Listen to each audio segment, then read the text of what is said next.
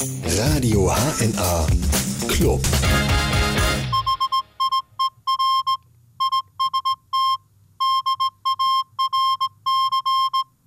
Und damit herzlich willkommen beim Radio HNA Club, der Sendung, in der Sie Ihren Verein aus Nordhessen und Süden der Sachsen bei uns vorstellen können. Also falls Sie jetzt schon Lust haben, dann können Sie uns gerne jetzt anrufen unter der 0561 20 mal die 3. Sie schreiben uns eine E-Mail unter radio.hna.de oder natürlich wie immer auf unserer Facebook-Seite. Und äh, Sie haben sich wahrscheinlich gefragt, was das eben war. Vielleicht kennen Sie es noch, das äh, Heute-Journal sendet ja auch am Anfang so eine Morsezeichen. Wir haben allerdings heute nicht den Morseverband Kassel oder sowas zu besuchen. Nein, wir haben den DARC zu Besuch äh, und bei mir im Studio Wolfhard Eidenmüller, der ist der Ortsverbandsvorsitzende aus Fellmar, Jörg-Peter Gräf aus äh, ebenfalls aus Fellmar und Axel Vogt, der ist der Pressesprecher des DARC. Und jetzt Axel, Einsatz, wer seid ihr? Ja, wir sind der DAC, der DAC äh, richtig ausgesprochen oder lang ausgesprochen ist der Deutsche Amateur Radio Club und wir sind der Verein für die Funkamateure in Deutschland. Wenn schon Radio, dann Radio HNA. Im Radio HNA Club heute der DARC. Und ähm, Axel, du hast es eben schon angedeutet, was ihr grob macht, aber erzähl uns noch mal ein bisschen über den DARC, denn die Bundeszentrale, kann man sagen, ist ja in Baunatal. Also es ist ja so gesehen, die Nordhessen sind hier die Chefs bundesweit. Genau, die Bundeszentrale des Deutschen Amateur Radio Club, die befindet sich in Baunatal. Und zwar schon seit 40 Jahren in Baunatal. Also wir sind 1972, hat der DAC entschieden, dass wir eine Zentrale brauchen. Und da haben wir eine Zentrale, äh, einen Ort gesucht und haben dann erst versucht, in Kassel einen, ein äh, Grundstück äh, zu bekommen und sind dann später dann nach Baunatal, ähm, sozusagen uns dann dafür entschieden, nach Baunatal zu gehen. Woran liegt das denn? Ist das die Lage von Kassel oder was ist das Besondere hier, dass, dass man sagt, so mitten in Deutschland? Da gibt es eine interessante Aussage von einem Funkamateur, der mit zu den Planern des, der Geschäftsstelle gehört hat. Der hat nämlich gesagt, das ist der richtige Standort und wenn Deutschland einmal wieder vereint ist, dann ist die Geschäftsstelle nämlich mitten in Deutschland für alle Funker im Herzen Deutschland. Also ist der genau. DRC immer noch.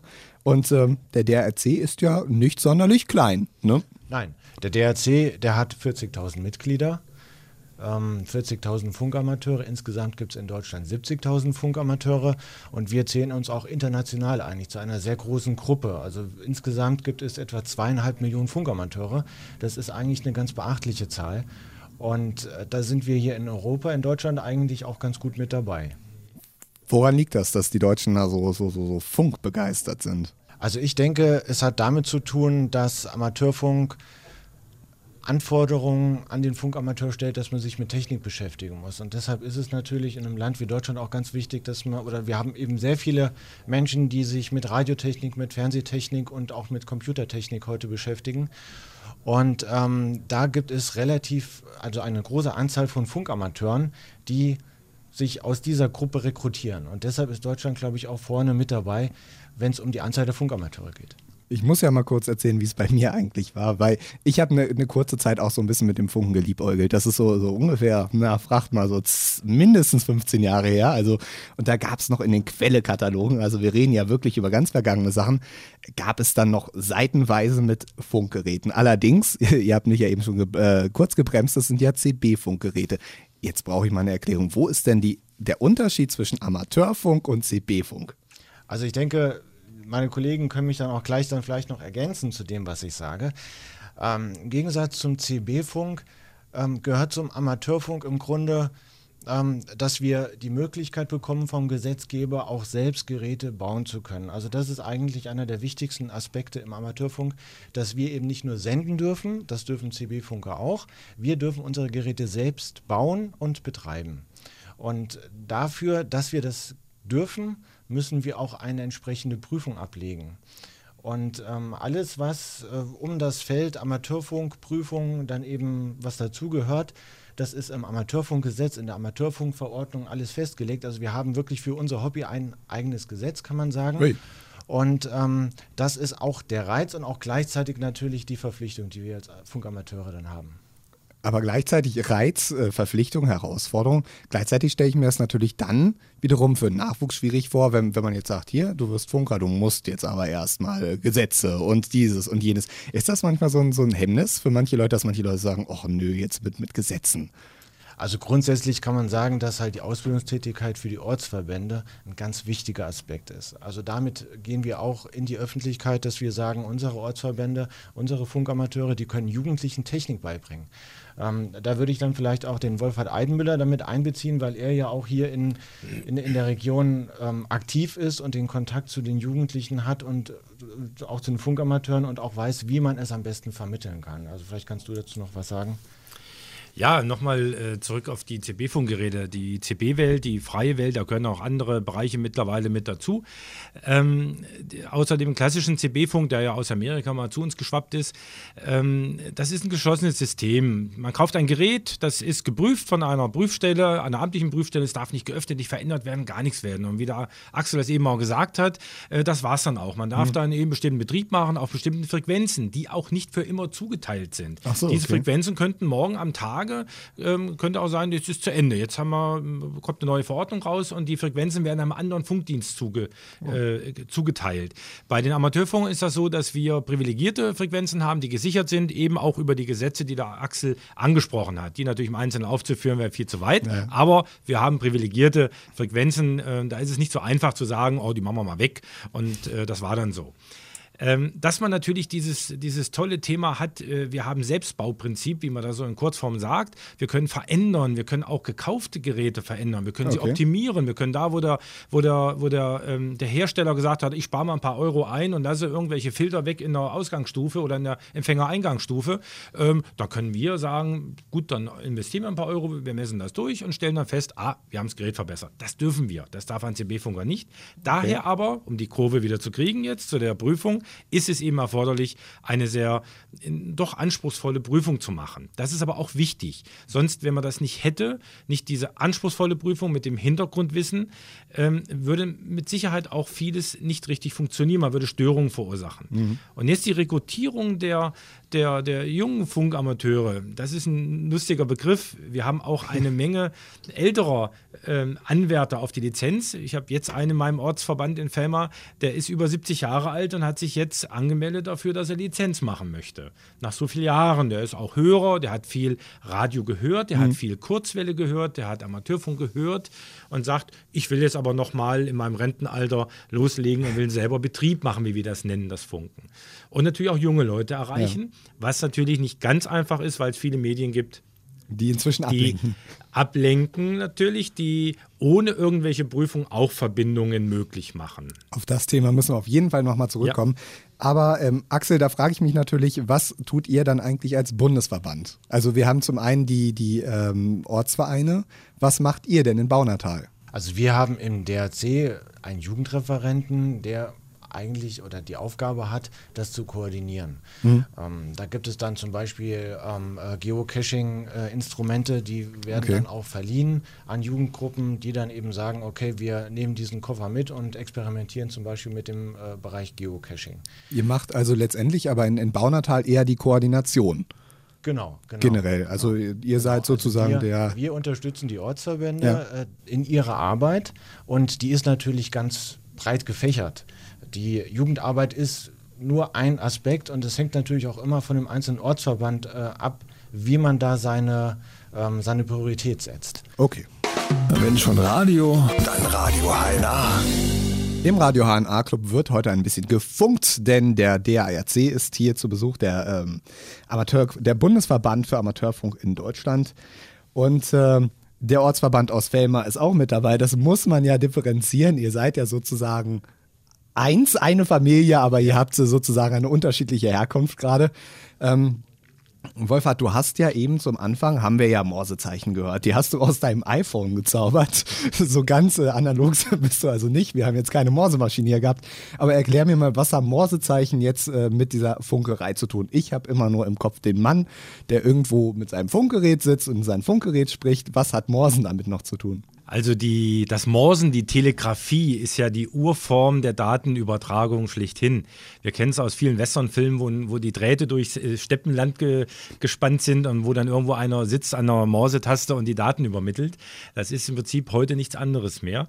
Ähm, noch ähm, trotz vieler, vieler moderner digitalen Betriebsarten, die es da gibt, wo auch das Internet mit drin hängt, ist die Telegrafie aufgrund der technischen Begebenheit, nämlich eine sehr schmale Bandbreite, ganz geringe Sendeleistung, äh, immer noch ein Übertragungsmedium, wo ich eben sehr weite Entfernungen überbrücken kann, ohne großes Equipment. Ich muss eben nur die die Telegrafiesprache, das Morsen beherrschen, wie Das eine Fremdsprache praktisch. Ja, ja, klar. Aber die ist international und jeder Funkamateur auf der ganzen Welt, wenn ich in der allgemeinen Sprache, also nicht in meiner eigenen Landessprache sende, sondern in bestimmten Kürzeln, die es da auch gibt natürlich in der Telegrafie, versteht mich jeder Funkamateur auf der ganzen Welt. Und wer von euch dreien kann es? Wir drei können es nicht. Okay, das ist also schon so, so eine relativ kleine Sparte an Leuten, die das noch macht. Ne? Es gibt ähm, eine wieder steigende Sparte an äh, Telegrafisten. Man muss auch die Historie der Lizenzen kennen. Für die sogenannte große Lizenz, wo man alle Betriebsarten betreiben darf und die höchste Sendeleistung arbeiten darf, ähm, wurde in vergangenen Jahren die Telegra Telegrafie als Prüfungspunkt, äh, war Voraussetzung als Prüfungspunkt. Das ist mittlerweile weggefallen. Da hat man das etwas geöffnet, um auch das äh, Spektrum etwas breiter zu kriegen an, an äh, neuen Funkamateuren, die sagen, Mensch, Telegrafie brauche ich gar nicht, weil ich mache Phonie, das ist der Sprechfunkphonie. Äh, auch damit gibt es heutzutage tolle Möglichkeiten und eben in Verbindung mit dem Internet kann man ganz viele tolle digitale Betriebsarten machen, wo ich mit ganz wenigen Watt Sendeleistung unheimliche Entfernungen rund um den Globus erreichen kann. Da sollten wir vielleicht mal einsteigen. Denn die Frage ist natürlich, wozu funkt man überhaupt? Das ist natürlich eine Basisfrage. Vielleicht, äh, Jörg Peter, vielleicht magst du mir das mal erzählen. Ja, also ich sag mal, das Wichtigste ist eigentlich das Interesse für die Technik. Und ähm, Funken und Internet sind auch ähm, sehr stark miteinander verbunden. Also man hat Kontakte rund um die Welt. Das war bei den Funkamateuren schon viel früher möglich, als es das Internet gab. Es gab schon lange bevor das Internet, ich sag mal, der breiten Öffentlichkeit zur Verfügung stand, gab es im Amateurfunk die Möglichkeit, Daten zu übertragen. Das nannte sich Packet Radio oder nennt sich Packet Radio. Okay. Das heißt, man konnte mit Computern, damals waren das noch Commodore 64 und was es so alles an Homecomputern zu dieser Zeit gab, damit konnte man tatsächlich Daten quer durch Deutschland und auch um die Welt übertragen. Jeder, der so eine Station hatte, war auch gleichzeitig ein Umsetzer. Das heißt, man konnte seine Daten an den Nachbarn schicken, der hat es weitergeschickt. Und auf diese Weise konnte man wirklich Daten und ähm, Texte und was man damals hatte, ähm, um die Welt schicken. Wie praktisch. Das ist ja unglaublich. Ähm, aber wa- was, was, macht die, was macht das Funken eigentlich heutzutage so aus? Man, du hast es ja eben gerade angesprochen, es gibt Internet natürlich. Internet, Facebook, was auch immer. Ähm, Vernetzungsmöglichkeiten gibt es ja viele. Was ist jetzt das speziell Tolle eigentlich am dann am Amateurfunk? Also der Amateurfunk ist ja ein Experimentalfunk, so ist es ja auch vom Gesetz her verankert. Und das ist, denke ich mir mal, das, was den Amateurfunk ausmacht, dass man halt selber mit ähm, neuen Methoden experimentieren kann, selber solche Datenübertragungsmethoden zu erfinden und damit zu experimentieren. Also es ist tatsächlich so, dass viele moderne Übertragungsverfahren ihre Wurzeln auch im Amateurfunk haben. Viele, ähm, ich sag mal, Elektroingenieure, die irgendwelche Sachen entwickeln, sind selber Funkamateure und haben diese Sachen auch zuerst im Amateurfunk ausprobiert. Okay, Wolfert, du hast ja eben ganz, äh, ganz angeregt gezeigt. Was, was wolltest du hinzufügen? Ja, auf deine Frage eingehen, was auch so interessant macht, den Sprechfunk, den Amateurfunk an sich zu betreiben, auch mit seinen ganzen Spielarten der digitalen Betriebsarten und auch der eben genannten Telegrafie. Ist es das Interessante im Gegensatz zu diesen modernen sozialen Netzwerken, Chaträumen und ähnlichen, da bin ich relativ anonym. Ich spreche eine einzelne Person an. Selten hat man Chaträume mit mehreren Personen. Im Amateurfunk spreche ich A, natürlich auch jemanden gezielt an, indem ich ihn mit seinem Rufzeichen ähm, da sollten wir auch nochmal drauf eingehen, mit dem Rufzeichen anspreche. Oder aber ich rufe einen allgemeinen Anruf in den Äther, entweder begrenzt auf unsere Umgebung oder ich mache einen äh, allgemeinen Anruf in der Fachsprache CQDX außerhalb Europas und dann antwortet irgendjemand. Und das ist das Spannende. Es ist ein offenes System. Ich treffe irgendjemanden auf dieser Welt, den ich nicht kenne und mit dem fange ich ein Gespräch an und ähm, kann mich austauschen über, ja, lapidar gesagt, Gott und die Welt. Wenn schon Radio, dann Radio HNA. Im Radio HNA Club ist heute der DRC zu Besuch. Äh, Es geht um Amateurfunk heute. Und was mich natürlich interessieren würde von euch dreien, Wolfhard, Jörg, Peter und Axel, wer ist eigentlich der typische Amateurfunker? Ich stelle mir, ich habe immer nur bei Funkern, es tut mir ja wirklich leid, den Mann in seinem Wohnzimmer oder in seinem dunklen Raum mit dem Funkgerät vor Augen oder so ein Trucker mit seinem Funkgerät. Was sind, was sind das für Leute, die, die Ama Amateurfunk betreiben? Also, also ich würde sagen, was man natürlich sagen kann, es ist derzeit schon auch ein Männerhobby, also da hast du recht. Es sind in der großen Mehrzahl Männer, die sich mit Amateurfunk beschäftigen. Ähm, und wenn ich mir so den, den Funkamateur vorstelle, dann kann man sagen, er ist natürlich jemand, der sich sehr gerne mit Technik beschäftigt. Also jemand, der den Lötkolben nicht unbedingt immer gleich im Wohnzimmer noch stehen hat, aber zumindest noch im Keller, der auch sich sehr gerne mit Technik beschäftigt, die sozusagen neben dem Amateurfunk äh, noch existiert und äh, der halt auch international viele Freunde hat. Also ich denke, das ist eigentlich so stelle ich mir einen Funkamateur vor, der im Grunde auch keine Hemmung hat, wenn man ein Mikrofon sieht, wie hier zum Beispiel, da dann auch reinzusprechen und ähm, einfach mal zu gucken, wer antwortet denn da. Und du hattest ja auch eben gerade über die Begeisterung des Funks gesprochen.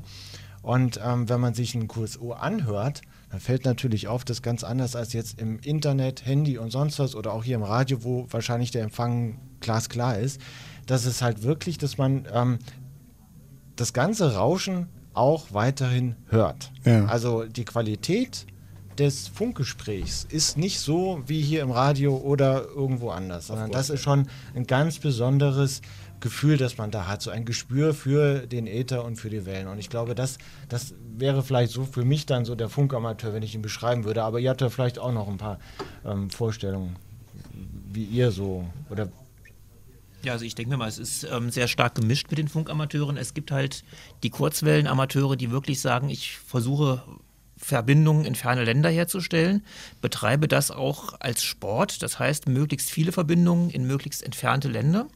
Es gibt im Amateurfunk die sogenannten QSL-Karten. Das sind Bestätigungskarten, mit denen man sich eine Funkverbindung bestätigen lassen kann. Dazu unterhalten die Funkamateure ein eigenes Postnetz, mit dem diese Karten zugestellt und verteilt werden. Wow. Letztendlich dann auch über die Ortsverbände. Und wenn man bestimmte Karten, bestimmte Kategorien sammelt, kann man damit dann auch Diplome erwerben, wo man sagen kann, ich habe mit 2000 Stationen aus aller Welt gesprochen. Und ähm, da, das erweckt natürlich einen auch so eine Jagdleidenschaft und ähm, hat einen, ja, ich sag mal, quasi sportlichen Aspekt. Das heißt, es gibt also unterschiedliche Antriebe letztendlich. Es gibt den Techniker, der sagt, ich möchte am liebsten basteln und dann quatsche ich ein bisschen mit Bekannten. Es gibt auch diejenigen, die einfach versuchen, Kontakte herzustellen. Läuft das inzwischen eigentlich, also neben dieser, dieser Karten, ist das inzwischen so, dass inzwischen dann auch so eine Freundschaften dann wiederum ins Internet transferiert werden und dann über Facebook laufen? Oder dass man mal solche Leute wirklich im Leben dann im richtigen Leben auch trifft? Also im richtigen Leben trifft man mit Sicherheit die äh, Funkamateure, die in unserer Nähe, ich sag's mal Nähe in Deutschland äh, sind. ja. Oder bei internationalen Treffen, die es auch gibt, äh, zu bestimmten Messen. Die große Messe, die alle jedes Jahr stattfindet ähm, in Friedrichshafen am Bodensee, die sogenannte Ham-Radio. Da kommen sehr viele Funkamateure aus aller Welt auch hin. Das ist eine Okay. große kommerzielle Messe, aber auch eine Messe der Begegnung. Ja. Ähm, Nochmal zurückzukommen auf die verschiedenen Spielarten. Äh, natürlich gibt es den, oder andersrum, wir Menschen sind Jäger und Sammler. Also die Diplome erwerben, das ist so eine Sammelleidenschaft. Das Jagen, äh, viele Stationen zu bekommen, äh, ist der zweite Punkt, der dazugehört. Ähm, und dann gibt es ganz viele Dinge. Es gibt kommerzielle, fast kommerzielle Wettbewerbe, wo wirklich nur noch äh, Bestätigung, hab dich gehört, nächster. Bestätigung, hab dich gehört, nächster. Hm, macht manchmal Spaß, gibt welche, die betreiben das sehr exzessiv. Dann gibt es aber wieder ganz tolle Sachen, Bogenwettbewerbe. Es gibt ja immer äh, einmal im Jahr den Tag der Bogen. Ähm, und da sitzen in ganz Deutschland verteilt auf alten Gemäuern Funker mit Sack und Pack, mit Akku, Funkgerät, selbstgebaute Antenne wahrscheinlich noch und versuchen eine Verbindung herzustellen. Ach? Dafür gibt es Punkte und dann kann man ähm, über einen gewissen Zeitraum gewisse Punkte sammeln, hat dann ganz viele Bogen gearbeitet, wie wir das nennen, ähm, und dann auch wieder ein Diplom erwerben.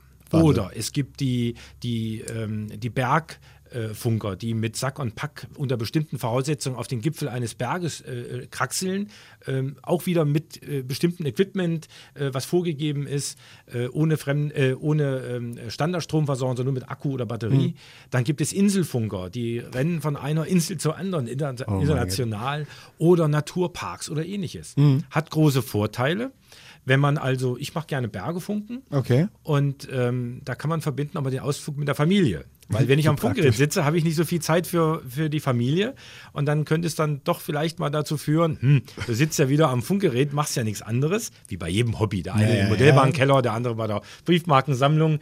Ähm, aber mit diesen Spielarten auch mal rauszugehen, zu sagen, ich nehme mein, mein Equipment mit, ich habe vielleicht mal auch selber ein Sende-Empfangsgerät gebaut, eine Antenne dazu gebastelt, sind wir wieder beim Experimentalfunk und Bastelfunk und gehe dann mit raus. Und das darf ja nicht so schwer sein. Ich, ich will ja keinen kein Ausdauersport betreiben. Mhm. Ähm, und gehe damit auf den Berg hoch ähm, und äh, versuche dann möglichst viel Verbindung zu machen. Und nächstes Wochenende wieder auf den Berg. Und die Frau ist dabei. Und dann sage ich dann, nächstes Mal mal eine halbe Stunde funken und dann, lieber Schatz, dann gehen wir noch eine Runde spazieren. Also bei dir ist es eher das Bergefunken, Jörg Peter. Was ist es denn bei dir, was, was dir so am, am meisten Spaß an der ganzen Sache macht? Ja, also momentan nutze ich den Amateurfunk viel. Ähm wenn ich Auto fahre. Ich bin beruflich viel im Kasseler Raum unterwegs und halte so während der Fahrt einfach Verbindung zu Freunden und Bekannten. Man nutzt das, um sich mal auszutauschen und auch um einfach die Fahrzeit zu überbrücken. Ansonsten ähm, habe ich sehr viel mit digitalen Betriebsarten gearbeitet. Okay. Das heißt Datenübertragung über Funk. Und es gibt jetzt auch ganz neu die Möglichkeit, das nennt sich Software-Defined Radio. Man kann mit kleinen USB-Sticks, es gibt da so für den DVB-T-Empfang gibt es USB-Sticks, die kann man umbauen und kann damit also wirklich weite Funkbereiche abhören kann verschiedene Modulationsarten damit abhören und kann da also sehr schön mit experimentieren und lernt dabei auch wirklich viel über die Technik und ähm, das Know-how, was auch dahinter steckt. Radio HNA Club der Radio HNA Club und das ist die Sendung, wo Sie Ihren Verein bei uns vorstellen können. Und äh, falls Sie sagen, wir machen was ganz, ganz Tolles mit unserem Verein, wir machen was Besonderes, was ganz besonders herausgehoben werden muss, dann rufen Sie uns einfach an unter 0561 20 5 mal die 3, schreiben Sie uns eine Mail unter radio.hna.de oder nehmen Sie Kontakt auf über das Kontaktformular auf unserer Homepage oder natürlich unsere Facebook-Seite. Und ähm, wir haben ja jetzt eben schon so ein bisschen herausgestellt, Funker sind nicht die rauchenden, hutzeligen Männer, die in ihrer äh, Butze sitzen und äh, mit irgendwelchen Menschen quatschen, weil sie Langeweile haben. Nein, Funker sind Techniker, Funker sind äh, Menschen, die ziemlich sozial sind, die, die gerne Leute kennenlernen, die Kontakt mit Leuten aufnehmen. Und ihr habt ja natürlich auch noch ähm, andere wichtige Funktionen, über die wir noch sprechen müssen, zum Beispiel in, äh, in Ernstfällen habt ihr eine wichtige Rolle. Aber wir müssen jetzt nochmal ganz, ganz zurückspulen auf Rufzeichen. Was sind denn überhaupt Rufzeichen? Also die Rufzeichen sind praktisch ist der Name des, des, des jeweiligen Funkamateurs. Okay. Ähm, damit auch das international verstanden wird und auch international ein System da ist, ist äh, auch dieses Rufzeichen, auch des deutschen Funkamateurs, ein internationales Rufzeichen. Es besteht ähm, aus äh, drei Faktoren. Das ist einmal eine, Buchsta ein, ein, eine Buchstabenfolge, dann eine Zahl und dann wieder eine Buchstabenfolge. In, in unserer Fachsprache ist das der Präfix, die, dann eine laufende Nummer und der Suffix. Und das Interessante ist dieser sogenannte Präfix. Diese ersten beiden, in der Regel sind es Buchstaben, ähm, die geben den, den Herkunftsstaat an, das Herkunftsland. Also das ist auch international geregelt. Wenn man zum Beispiel, ähm, wie bei meinem Rufzeichen äh, DO, Delta Oscar, dann weiß man, der kommt aus Deutschland. Okay. Wenn ich jetzt jemanden habe mit VK zum Beispiel, äh, dann ist das jemand aus Kanada. Oder EA, das wäre Spanien. Also das weiß man dann über die Zeit. Ähm, und dann, was hinten dran kommt, dient nur der reinen Identifizierung. Okay, also aber VK ist Australien. Äh, Australien. Entschuldigung, Entschuldigung, VE. VE. Jetzt habe ich mir auch noch versprochen. Ich müsste gleich einen Seitenhieb geben. Also VE wäre dann Kanada, VK ähm, wäre Australien. Kleiner Versprecher. Aber äh, der Sinn ist derselbe. Mhm. Und ähm, die, äh, das ist auf, wie auf der ganzen Welt so. Dadurch gibt es keine Verwechslung und wir sind eindeutig identifizierbar. Ähm, wir haben ja vorhin auch gehört, dass wir ähm, eben Experimentalfunk machen. Wir sind selber verantwortlich für die Aussendungen. Wir sind selber verantwortlich, dass das Gerät äh, störungsfrei arbeitet. Und wenn wir uns mit dem Rufzeichen melden, das ist einmalig zugeteilt, mhm. wie gesagt, von der Bundesnetzagentur, also staatlich zugeteilt, kann man das auch zurückverfolgen, kann sagen, der ist es, das ist der Axel Vogt, der Jörg Peter Gref oder der Wolfhard Eidenmüller. Genau. Wobei Da müssen wir auch noch gerade sagen, damit die Leute sich unter Rufzeichen was vorstellen können, mhm. äh, würde ich mal sagen, dass wir nämlich unsere Rufzeichen auch einfach nochmal sagen, weil ähm, also mein Rufzeichen ähm, da sage ich nicht einfach DO1ELL, sondern da sage ich dann Delta Oscar 1 Echo Lima Lima. Und ähm, so klingt das dann halt auch bei den äh, mhm. Funkgesprächen. Und die äh, Rufzeichen, das ist eigentlich auch so eine Art Identität für die Funkamateure. Also okay. Also wenn man irgendwo bei äh, einer Veranstaltung ist, wo viele Funkamateure sind, dann haben die keine Namen irgendwo ähm, auf dem Hemd äh, gestickt, sondern da steht einfach das Rufzeichen. Und Funkamateure kennen sich also fast eigentlich auch unter dem Rufzeichen. Und ähm, das ist eigentlich eine Besonderheit, ähm, so diese, diese zweite Identität. Also ich glaube, die hat kein, kein, kein anderes Hobby. Jetzt muss ich mir das ja, wie, wie kann ich mir das vorstellen? Also, jetzt geht man an sein Funkgerät, ja? Mhm. Das Ding läuft bei euch den ganzen Tag? Nein, natürlich nicht. Das wäre ja fürchterlich störend mit der Zeit. Es gibt natürlich auch Hardliner, ähm, die haben das Gerät vielleicht den ganzen Tag an, so auf Mithören und mal gucken, wenn was los ist. Aber in der Regel ist es so, wenn ich die Zeit dazu habe, wie bei jedem anderen Hobby auch, schalte ich mein Funkgerät ein und dann sage ich, jetzt mache ich mal Betrieb und jetzt will ich mal gucken, ob ich jemanden Bekanntes treffe oder ich gehe mal, weil die Witterungsbedingungen sehr, sehr gut sind und die Ausbreitungsbedingungen, ich gehe auf Kurzwelle und mache Fernbetrieb. Okay, also ich schalte mein Funkgerät an, ja? Hm. Was passiert dann? Ich meine mal, es ist ja nicht so, wenn man in den Chatroom geht, ich bin ja äh, Generation Digital ja. und Generation Internet, da sehe ich ja, die und die Leute sind da, die Leute schreiben und sprechen, aber ihr arbeitet ja mit einem akustischen Medium. Das heißt, kann ich mir jetzt vorstellen, man macht sein Funkgerät an, dreht also, ich weiß nicht, wie, wie viele Frequenzen habt ihr? Also auf denen man arbeitet? Ja, das sind äh, insgesamt äh, eine ganze Menge verschiedene Bänder in verschiedenen Frequenzbereichen. Okay. Ja. Und da äh, sind wir durchstimmbar. Das heißt, es ist nicht wie beim CB-Funk, wo man dann Kanal 1, 2, 3 einstellt, mhm. sondern wir können dann, sagen wir mal, von 7200 bis 7400 Megahertz. In diesem Bereich können wir dann frei entsprechend nach einem bestimmten Kanalraster dann aber okay. auch äh, die Frequenz einstellen. Das stelle ich mir nämlich echt schwierig vor. Also ich, ich stelle mir so einen Klangteppich vor. Also da brasselt alles wild durcheinander. Also ja. wie, ja, also genau. in, dem, in dem klassischen UKW-Funk, das ja. ist also, ähm, der UKW-Funk ist so wie, wie, ein bisschen wie das Radio. Mhm. Ja? Das ist auch so der Funk, wo man viel Nahbereichfunk mitmacht. Aber das Interessante, oder nein, das darf ich jetzt nicht sagen, ähm, es gibt ja verschiedene Leidenschaften bei den Funkern, wie wir ja schon gehört haben vorhin, aber die engagierten Kurzwellenfunker, äh, die haben schon diesen Klangteppich. Also da okay. sind sehr viele Störimpulse drauf, es sind auch viele Stationen, die, die oftmals in einem Bereich rufen und da muss man mit dem Ohr schon so ein Gehör kriegen und rausfiltern, wen höre ich da jetzt? Okay. Oder wen möchte ich hören. Aber da ihr so viele Bänder und Frequenzbereiche dort habt, kann man auch mal ein, ein relativ ruhiges Gespräch einfach Natürlich. auf einem, einer Frequenz führen, ohne dass jetzt hier 300 Leute dann von der Seite mit reinquatschen. Ja. Also wenn es, ähm, also du hast ja eben gerade gefragt, äh, wie fängt man so etwas an? Also wenn ich mein Funkgerät einschalte, ähm, ich sage, ich möchte jetzt im UKW-Bereich einfach arbeiten, hier im Nahbereich und will mal gucken, ob einer meiner, meiner Freunde da ist. Ne? Dann schalte ich einfach ein, horche mal rein, ob die Frequenz frei ist, nicht, dass da gerade ein Gespräch läuft, wo ich störe. Und dann melde ich mich einfach, hier ist Delta Oscar 5, Whisky Echo. Lass die Mikrofontaste los und warte. Okay. So, dann kann jemand antworten. Ich kann aber auch äh, sagen, ähm, CQ, allgemeiner Anruf, äh, hier ist DO5WE oder Delta Oscar 5WE, mal gucken, wer da antwortet. Oder ich höre ein Gespräch und melde mich dazwischen. Mhm. Das sind erstmal die, die grundsätzlichen Möglichkeiten. Okay. Aber wie ist es denn, äh, du hast ja eben erzählt, Jörg Peter, du unterhältst dich ja ähm, häufig mit Bekannten. Gibt es dann da irgendwo so Frequenzen, wo man sagt, hier heute Abend um 8 auf 104,6 oder so jetzt beispielhaft. macht man das dann miteinander aus oder gibt es so Standardfrequenzen oder die jeder benutzt? Ja, es gibt natürlich auch Standardfrequenzen. Ich sage mal, jeder Ortsverband hat so in der Regel seine eigene Ortsverbandswelle, auf der man sich im UKW-Bereich trifft.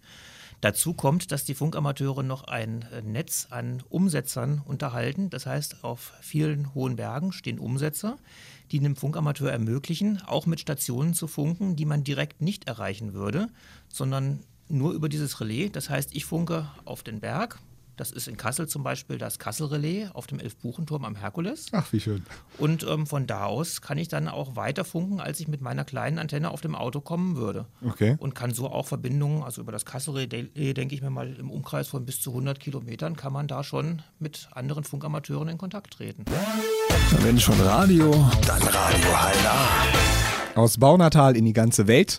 Die äh, Amateurfunker sind heute hier zu Besuch und ihr habt ja eben, wir haben ja eben noch drüber geredet, dass man über bestimmte Relais, wenn ich das jetzt richtig verstanden habe, ähm, hier von Kassel aus natürlich in, in Umkreis funken kann, aber das Internet macht es ja möglich. Man mag es ja nicht, man würde ja denken, Funker sind so analoge Menschen, die mit ihrer Funkkiste irgendwo sitzen. Nein, die, äh, sie haben uns eben oder mir eben vorgeführt, was alles inzwischen mit dem iPhone und Funktechnik äh, so alles möglich ist. Man kann sich also inzwischen in Funknetzwerke, ich nenne es jetzt als Amateur einfach mal so, äh, einwählen und letztendlich auch über Funkfrequenzen äh, letztendlich mit dem Handy funken. Also äh, das heißt letztendlich, ähm, der, der Amateurfunk ist inzwischen auch im Internetzeitalter auf jeden Fall angekommen.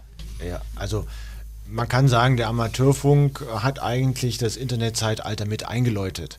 Ähm, das heißt, äh, was wir ja auch schon gerade erzählt haben, die Geschichte mit Packet Radio, ähm, dass Funkamateure mit dem technischen Hintergrund schon immer daran gearbeitet haben, ähm, neue Horizonte äh, für sich zu entdecken und zu sagen, okay, was können wir mit Amateurfunk noch machen? Und das heißt, ähm, als nächstes ist dann eben, sind digitale Betriebsarten eigentlich ganz äh, logischer oder logischerweise dann ein breites Feld für Funkamateure.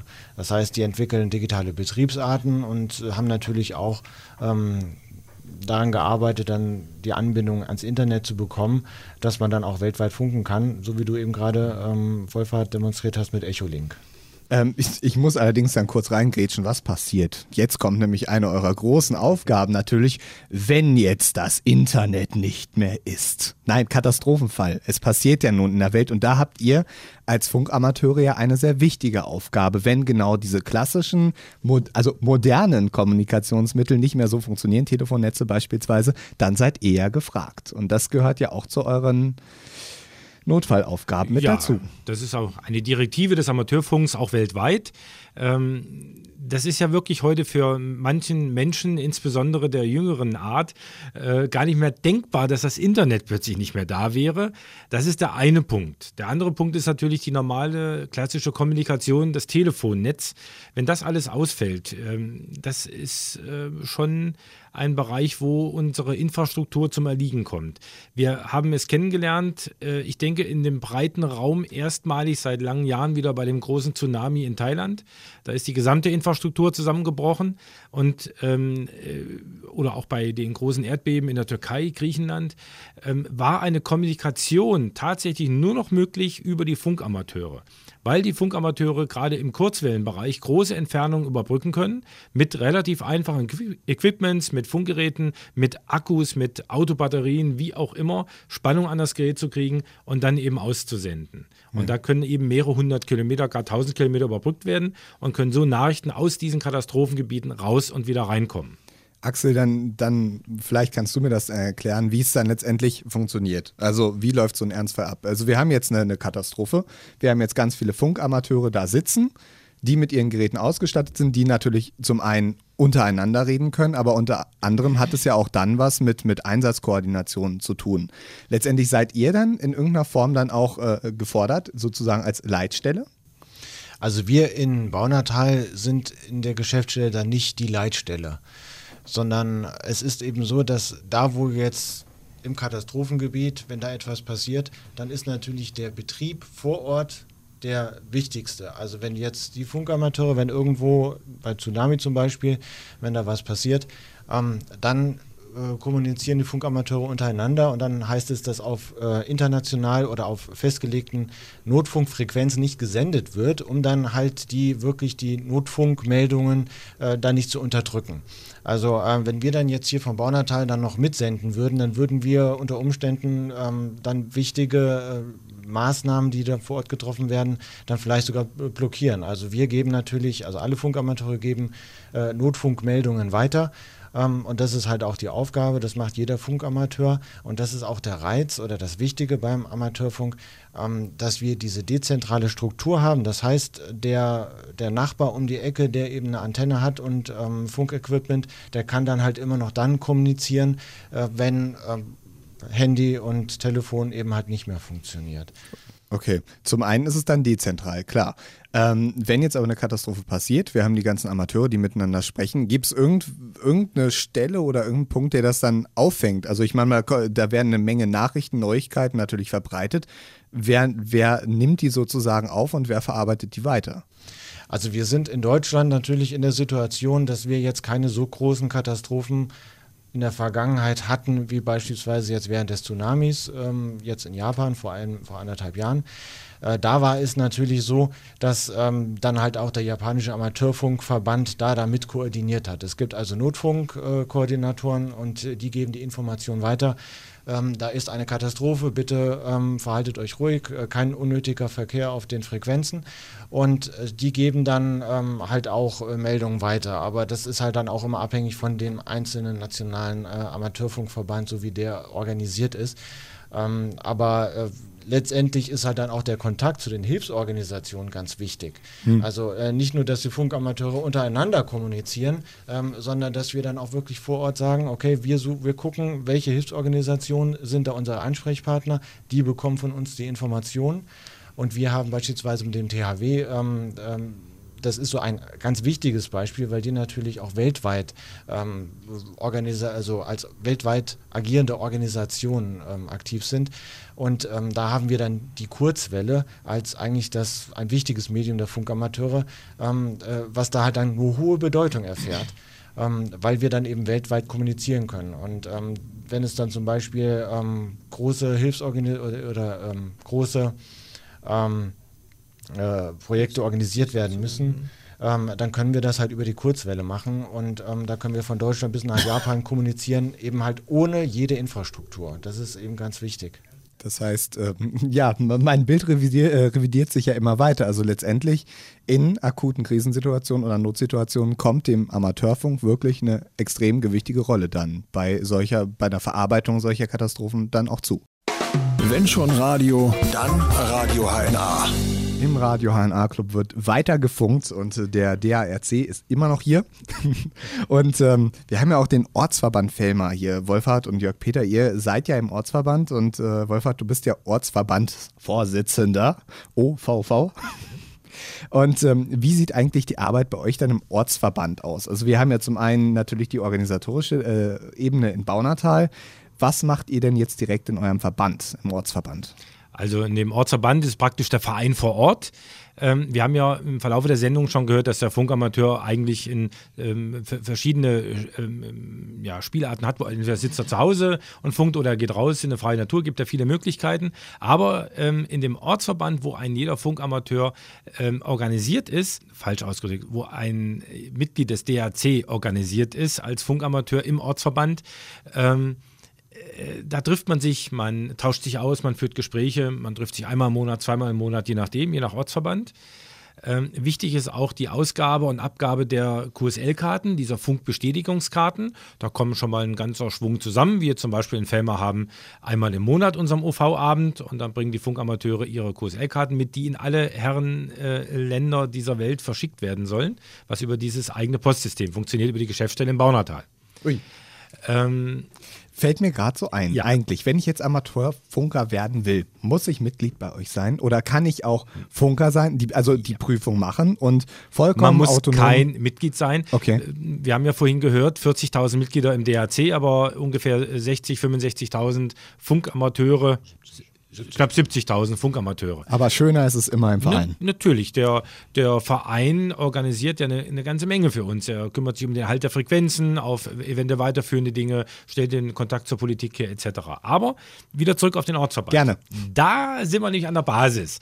Da kommen eben die Funker vor Ort zusammen und ähm, ja, besprechen sich über Projekte. Der äh, Jörg Peter hat vorhin angesprochen, diese kleine USB-Stick-Geschichte, diesen SDR-Empfang, ähm, der da möglich ist, Software definiert ähm, Radio.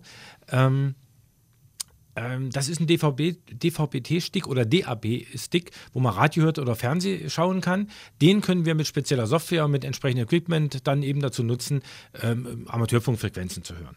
Da haben wir jetzt zum Beispiel einen Vortrag von einem Funkamateur bei uns im, am, am Abend gehört. Der hat das sehr anschaulich ähm, dargebracht, sodass wieder andere Funkamateure animiert werden, das selber auszuprobieren. Thema Experimentalfunk. Ja.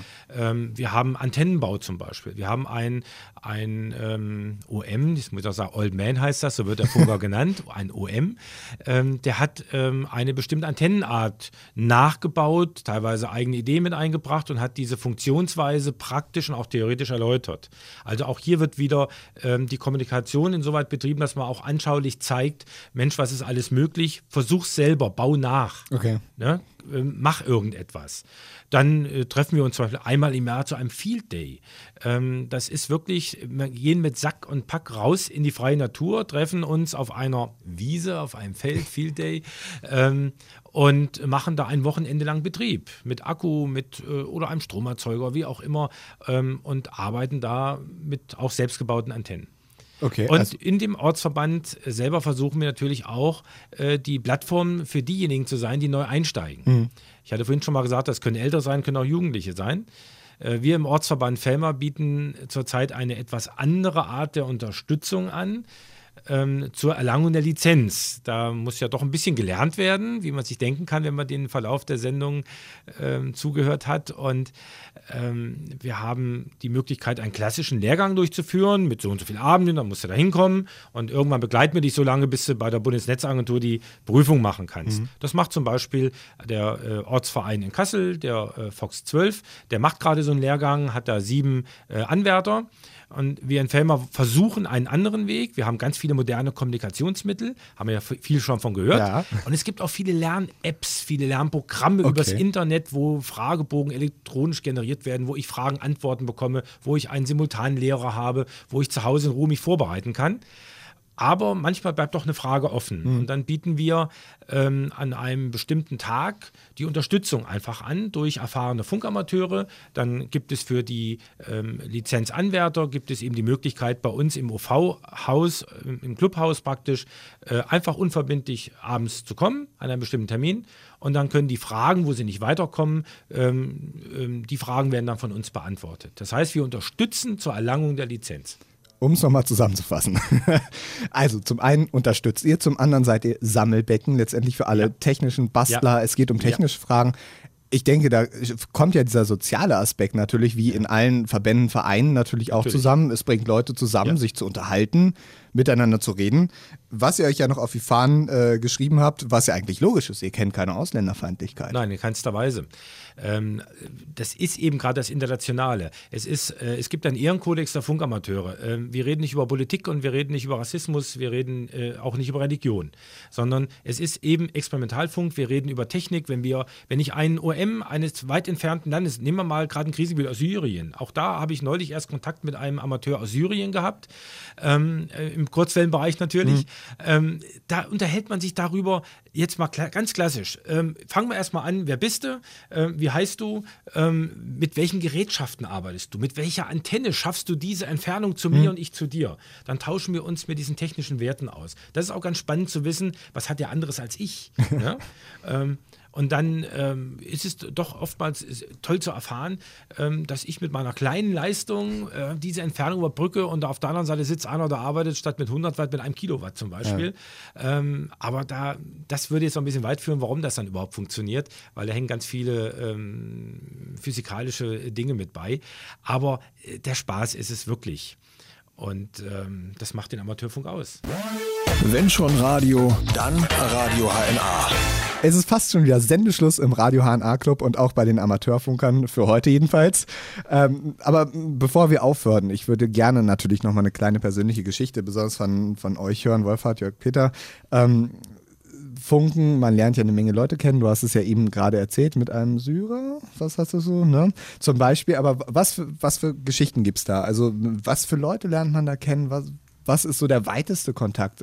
Was, was ergibt sich da so in, in so vielen Jahren? Beziehungsweise, vielleicht magst du auch noch ganz kurz sagen, wann du überhaupt zum Funken gekommen bist. Also ich bin mit 14 Jahren zum Funk gekommen über den CB-Funk, wie viele Funkamateure auch der jetzigen Zeit. Äh, der Amateurfunk hat ja in ganz frühen Jahren angefangen, aber ähm, viele auch in meiner Altersklasse sind mittlerweile über den CB-Funk da herangekommen.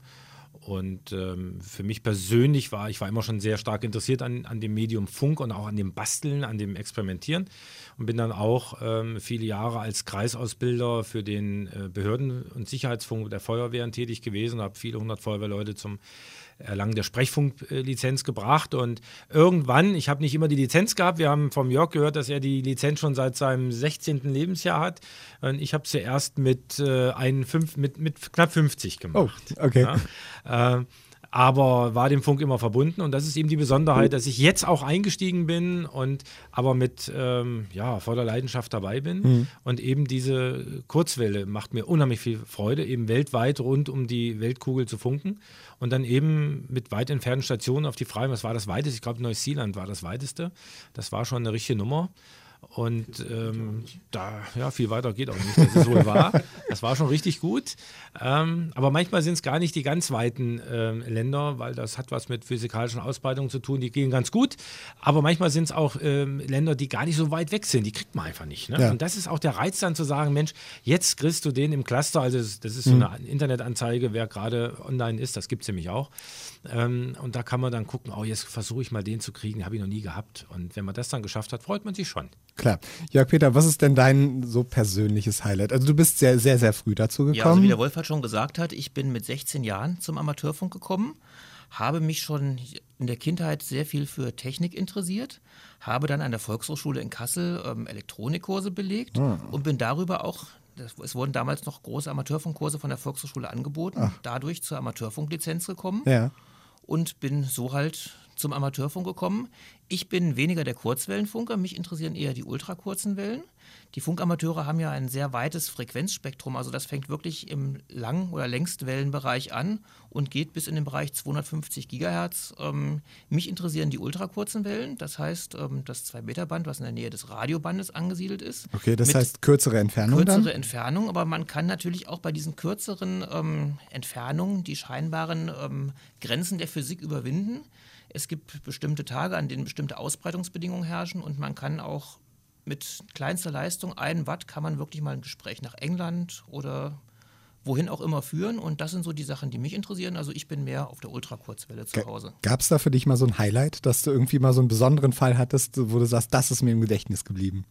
Ja, also es gibt immer wieder ähm, ja, in der Atmosphäre bestimmte Zustände, die halt den Ultrakurzwellenfunk ähm, begünstigen. Und da war es dann wirklich so, dass man das vermeintliche Kassel-Relais angefunkt hat und hat sich plötzlich auf dem Kieler Stadtrelais wiedergefunden oh. und hat plötzlich mit ganz anderen Leuten gefunkt. Das sind dann halt diese überraschenden Ausbreitungsbedingungen. Mhm. Ansonsten ähm, gibt es auch auf dem UKW-Bereich nicht nur den FM-Funk, wie man es vom Radio kennt, sondern auch den SSB-Funk, ähm, wo man halt ähm, sehr große Entfernungen mit sehr kleinen ähm, Leistungen überbrücken kann. Und da ist es schon mal schön, wenn man mal ein Gespräch nach England wirklich mit einer kleinen Antenne an der Fensterbank oder auf dem Dach führen kann. Der Amateurfunker ist äh, also ein internationaler Mensch, auf jeden Fall. Ne? Und ähm, Axel, du hattest ja äh, noch vorhin mir erzählt, ist, die, die Amateurfunker haben ja auch verschiedenste Wettbewerbe, eine unglaubliche Vielzahl. Das stimmt. Ähm, was ich vielleicht auch noch zu der Begeisterung jetzt oder zu den Ereignissen oder dass man andere Funkamateure kennenlernt, was ich dazu noch sagen könnte.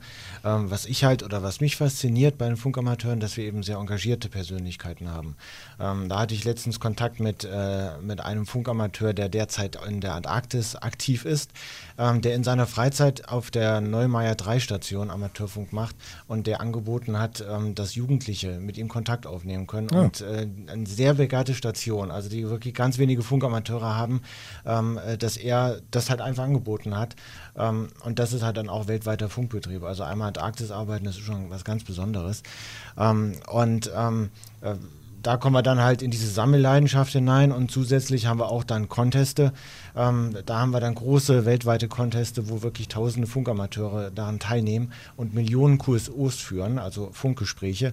Äh, wir haben Amateurfunk-Peilwettbewerb, wo man äh, durch, ähm, über ein, durch einen ähm, Wald läuft beispielsweise und dann eben einen Sender dann anpeilen muss und dahin laufen muss. Ähm, da geht es dann auch um Schnelligkeit und Fitness, gepaart mit Amateurfunk, sehr spannende Sache.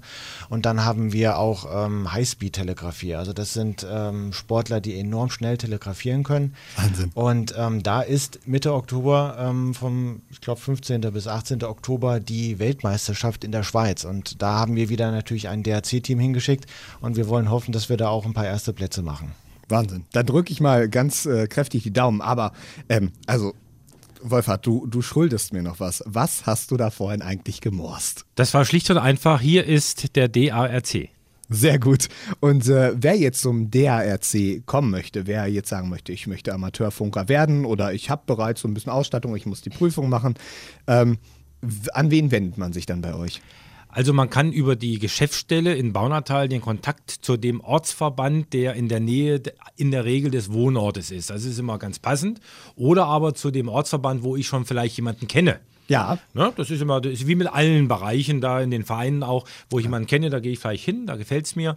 Ähm, ähm, in dem Umfeld von Fellmar, Kasselbereich, da haben wir insgesamt ja drei Ortsverbände. Ich repräsentiere den Ortsverband Fellmar. Wir haben also nicht nur Fellmaraner, sondern wir haben auch ganz viele Funkamateure aus anderen Bereichen, mhm. die aus den eben genannten Gründen bei uns sind. Ja. Und den Kontakt zu uns zu kriegen, ähm, ist auch, ähm, wie gesagt, über die Geschäftsstelle oder über unsere Webseite. Äh, die ist relativ einfach, www.f73.de. Okay, das ist einfach. Ganz einfach, wie unser Ortsverband auch heißt, F73. Ja. Ähm, und da sind sämtliche Angaben aufgeführt. Man kann eine E-Mail schicken, man kann Kontakt direkt aufnehmen. Ähm, dann würde ich mich auch sehr schnell bei der Person melden. Eine E-Mail, Telefonnummer, ich rufe an, wir vereinbaren einen Termin und dann können wir ins Gespräch kommen. Und wenn das Interesse da ist, zum nächsten OV-Abend kommen, andere Leute kennenlernen, vielleicht sogar einen Bekannten mitbringen und dann gucken, ähm, ja, macht Spaß, will ich Lizenz machen? Oder und, bin ich Feierabend zugezogener, der schon die Lizenz hat und möchte zu uns? Und Sehr gerne. Äh, Axel, was ist denn eure Homepage eigentlich direkt vom, vom Bundesverband? Also die Hauptwebseite ist www.drc.de und ich denke, da sind alle wichtigen Informationen, die man allgemein über oder zum Amateurfunk dann eben braucht. Ähm, ansonsten halt der persönliche Ansprechpartner ist der Ortsverband, weil da ist halt auch dann äh, sozusagen das Gemeinschaftserlebnis mhm. Ortsverein. Das ist ganz wichtig. Das zeichnet uns eigentlich auch aus. Super. Gut, äh, unsere Zeit ist um. Es tut mir leid. Es war sehr, sehr schön mit euch, sehr, sehr unterhaltsam. Ja, ich auch, auch, ich als Nicht-Techniker. Für mich ist es wieder, es hat sich wieder ein Spalt in die Welt geöffnet für mich. Ich bedanke mich ganz herzlich bei euch dafür, dass ihr da wart und ähm, allen anderen natürlich noch einen wunderschönen Tag und bis bald. Tschüss. Radio HNA. Wir hören dich bei Facebook und unter radiohna.de.